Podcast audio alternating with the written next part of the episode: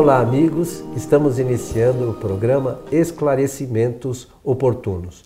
Lembramos sempre que temos em nosso programa o objetivo de levar até você os ensinamentos da doutrina espírita e para isso nos baseamos em suas obras fundamentais, que são os livros de Allan Kardec, sem as quais né, não existiria o Espiritismo, não é isso? Seu Milton Felipe que está sempre conosco também. Isso mesmo, muito obrigado. E sem as obras de Allan Kardec não existe Espiritismo, e isso é verdadeiro.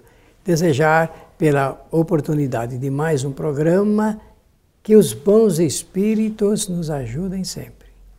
Ô Milton, tem um, um tema que nós abordamos no passado é, sobre médiums que estão grávidas. Nós falamos, né, se alguém procurar lá no site Kardec TV, digitar lá mediunidade, gravidez, vai encontrar esse programa. Mas eh, nós temos recebido algumas perguntas pedindo para explicar, esclarecer melhor sobre essas questões.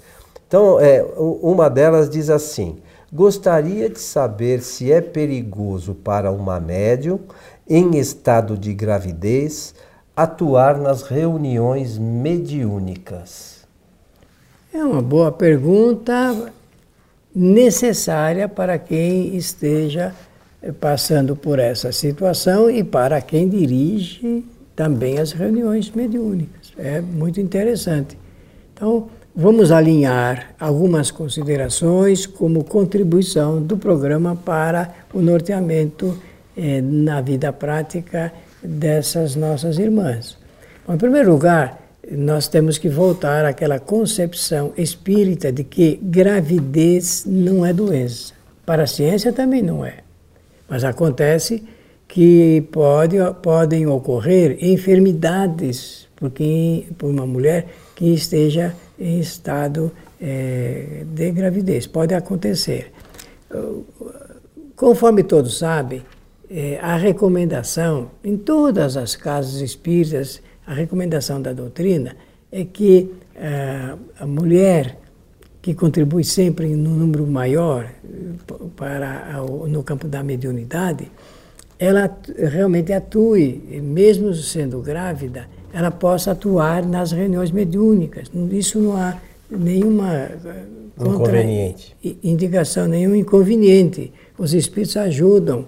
Eu conheci, já passaram pelas nossas mãos, muitas médios jovens e senhoras durante todos esses anos e que foram excelentes médios. Até a véspera eh, do parto atuavam como atuaram como médiums. O que a gente deve evitar é se acaso a pessoa for acometida de alguma enfermidade séria, porque eh, há um, um, um transtorno para a própria pessoa eh, de, de certas dores e tudo mais que a enfermidade pode ocasionar. Além do que, como nós sabemos, a, a concentração da pessoa não é a mesma. O que é preciso nas reuniões mediúnicas é que a pessoa tenha uma boa concentração, que ela esteja em condições eh, de ter pensamentos homogêneos, de estar ligados com os bondosos espíritos e tudo mais que todos já sabem. Então, eh, pelo fato da mulher estar grávida, ela não deve ser impedida de participar das reuniões mediúnicas. Embora nós saibamos, existem dirigentes que impedem, que tem centro espírita que tem no seu esquema de trabalho essa proibição, essa vedação da, da, do acesso de médios nos momentos mediúnicos enquanto durar a gravidez. Mas, eh, do ponto de vista doutrinário, nada pode trazer nenhum desconforto, a não ser casos de enfermidades muito sérias. É, sobre essa questão, é, nós temos uma, uma prática na nossa casa, e essa prática geral, é, é que o médium, é, quando não está se sentindo bem, independente de quem seja, grávida ou não grávida, enfim, qualquer pessoa que trabalhe, participe dos trabalhos mediúnicos, se não está se sentindo bem, não participe do trabalho. Mas às vezes a gente quer ser meio infalível, né? Meio acha que tem, não, eu vou na casa espírita e tenho obrigação. Ninguém tem obrigação de estar bem todo dia, né? A gente tem que trabalhar, é o ideal que a gente estivesse bem todos os dias. Mas tem dias que a gente não está bem fisicamente, tem dias que a gente no trabalho teve um problema. Como é que se você teve um problema sério no trabalho, você vai estar em condições de noite de participar de uma reunião mediúnica? Foi aquilo que nós falamos da concentração e da uh, harmonia de pensamentos. Então, é, é, eu acho que mais importante, é, e se aplica também ao caso, como você está falando, de gestantes, é, se está se sentindo bem, qual é o problema? Se não estiver se sentindo bem, a gestante ou qualquer pessoa que fale, olha, hoje eu não estou bem. Hoje, em vez de participar do trabalho, eu vou ouvir a palestra, tomar o passe e ficar aqui quietinho para tentar melhorar. Não tem nada de mais nisso, né, Milton? Não nada, tem, nada, não, não nada, tem nada de errado a pessoa nada. admitir que não está bem naquele dia, não é não, isso? Não. Alguns equívocos, por falta de informação doutrinária, levam alguns diretores de reuniões a fazerem esse, essa distinção. Por exemplo, vários dirigentes espíritas não conhecem bem ah, o clima, como formar um clima uh, fluídico adequado para o trabalho. E tem ainda ideias muito antigas de cruzamento de fluidos. Você talvez já tenha ouvido falar nisso. Não é do meu tempo. Não é do seu tempo. Mas antigamente existia essa ideia, essa concepção de que poderiam cruzar fluidos e os obsessores poderiam tomar conta da média. E nós sabemos que não é assim. Nós temos que ter certeza é, dos protetores da nossa reunião. E a, a, reunião não está à deriva, ela é controlada por espíritos sérios, responsáveis, que querem que todos trabalhem em perfeita harmonia, que produzam o resultado é, dessas ligações espirituais. Por exemplo, é, isso aí é importante, tanto faz se a médium ela é psicógrafa ou se ela é, é psicofônica, se é médium falante o que o médium tem que ter é uma confiança inabalável na proteção dos bons espíritos. A palavra-chave que eu falei aqui é confiança inabalável. Ter confiança inabalável significa ter a certeza de que é boa, bem assistida por espíritos bons, bondosos, amigos, muitas das vezes familiares, e que está passando por um dos momentos mais lindos da vida, que é oferecer as portas da reencarnação para outro espírito que virá passar aqui as suas experiências na Terra. Quer coisa melhor do que isso? Aquele que contribui para o acesso à lei da reencarnação, que é uma lei natural, isso é uma grande contribuição a essa obra grandiosa do Criador. Então, eh, nós temos que ter a confiança nos espíritos bondosos trabalhar com alegria, com prazer, porque a mediunidade é uma das estradas mais lindas na vida de uma pessoa. Quando alguém participa com prazer da reunião mediúnica, sai alegre, satisfeito, em paz, passa ótimos dias, desde que a reunião, obviamente, seja bem organizada e que tenha aquela adequação fluídica também que eu mencionei.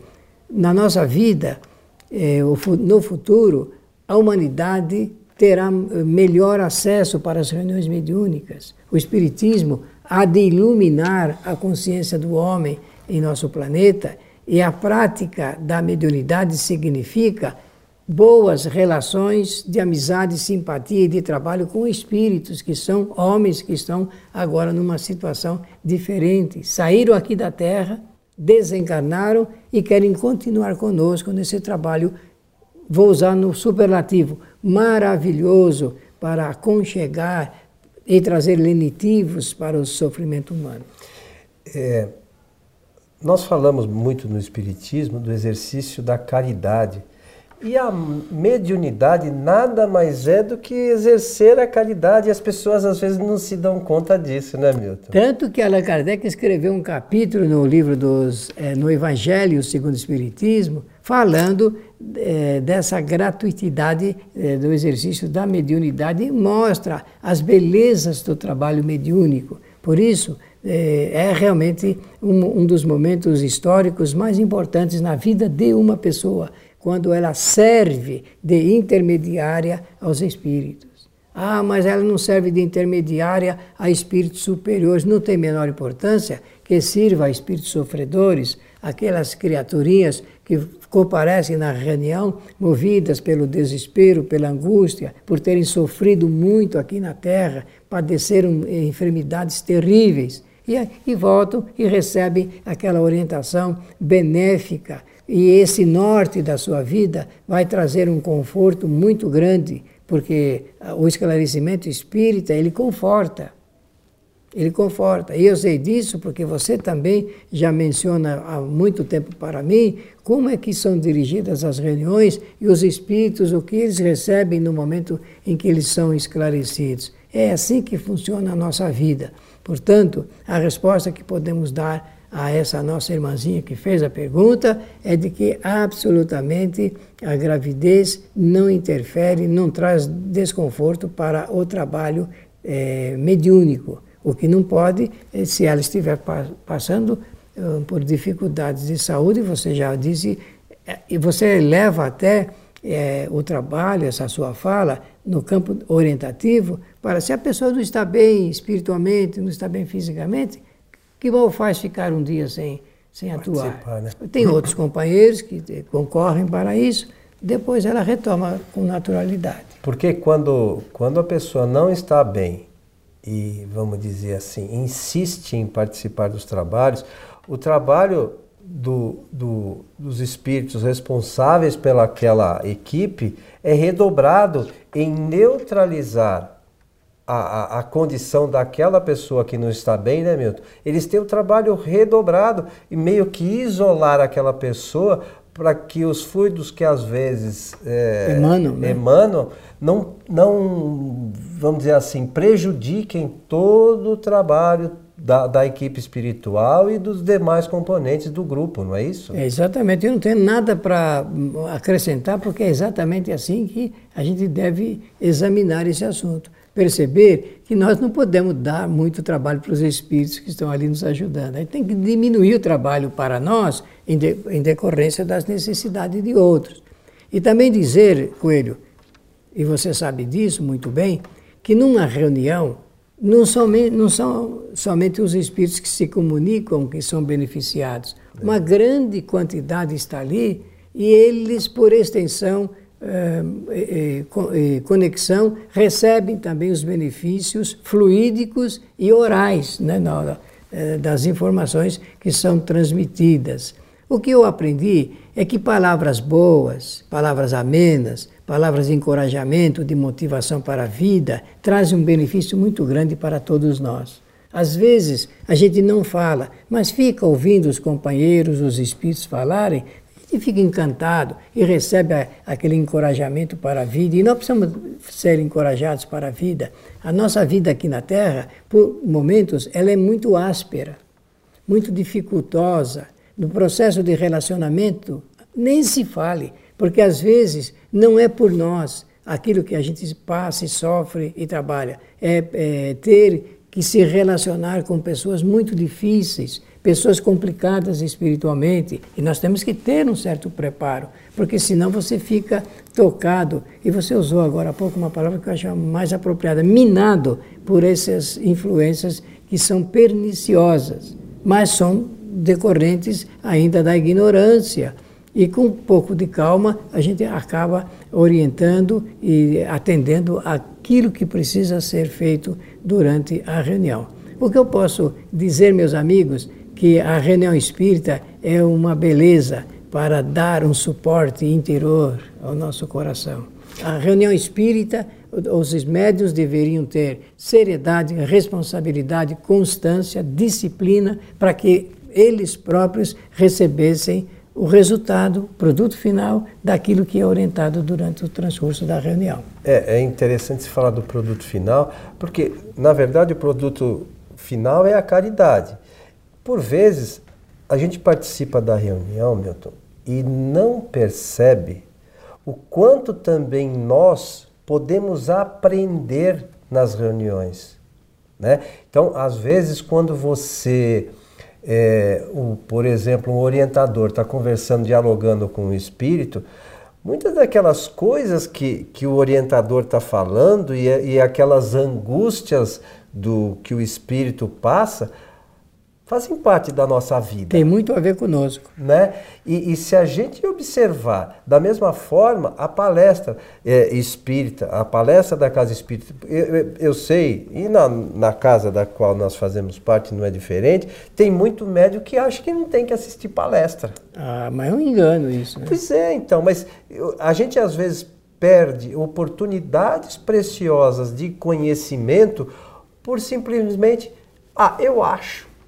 Mas você acha baseado em que, ah, não, mas eu acho. Então a pessoa, por achar alguma coisa, deixa de aproveitar todo um momento especial que os espíritos preparam sempre para nós, para a gente ampliar o nosso conhecimento, melhorar a nossa forma de atuar, né, como, como médium e como pessoa, por, simplesmente por achar que não é daquele jeito. É, nós temos que tomar cuidado para que a nossa pseudo-razão ela não crie obstáculos para o nosso entendimento. Nós temos que estar sempre dispostos a aprender.